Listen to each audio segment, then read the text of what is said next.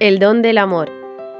Con Gloria Casanova, profesora del Pontificio Instituto Teológico Juan Pablo II.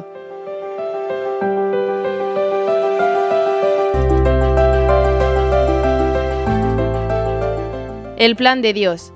¿Cómo destruye la ideología de género la vocación original del hombre y de la mujer según el plan de Dios?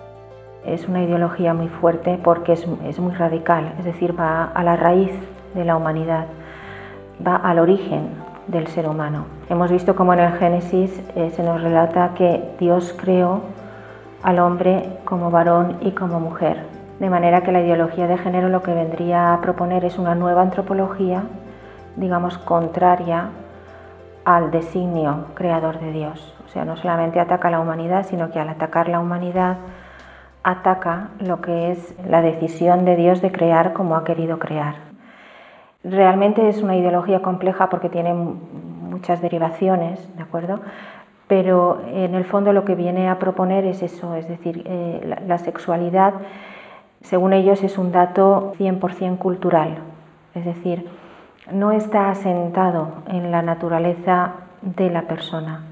La persona vendría a ser como un núcleo, digamos, neutro, que asume un rol femenino o masculino desde la total autonomía de la libertad. Y en ese sentido la sexualidad aparece como algo derivado, como algo secundario, como algo que no acaba de, de definir en el origen a la persona. ¿De acuerdo? En ese sentido, todo el plan de Dios sobre el hombre y sobre el amor humano, todo el plan de Dios sobre la vocación al amor, pues se ve tocado y se ve, digamos, interpretado, reinterpretado de otro modo. Em, claro, por otra parte, ¿por qué tiene tanta, tanta influencia esta ideología? Hombre, pues porque apela mucho a algo que para el hombre es muy valioso porque realmente es muy valioso, ¿no? Y es la libertad la capacidad de ser dueños de nuestro propio destino. Es verdad, Dios nos ha creado libres para que seamos dueños de nuestro propio destino, para que seamos capaces de gestionar nuestra propia vida, ¿de acuerdo? Pero claro, Dios nos crea así con vistas a que con esa libertad podamos amarle. Si no somos libres no podemos amar. la libertad es como la condición necesaria y, absolutamente imprescindible para que pueda haber amor. Si no, el amor no puede existir.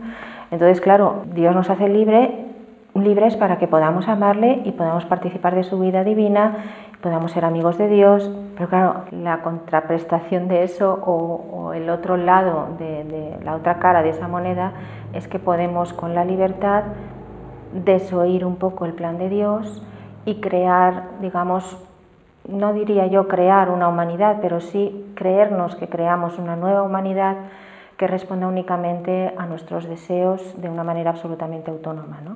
Y esto es lo que sucede con esta ideología y con otras. ¿no?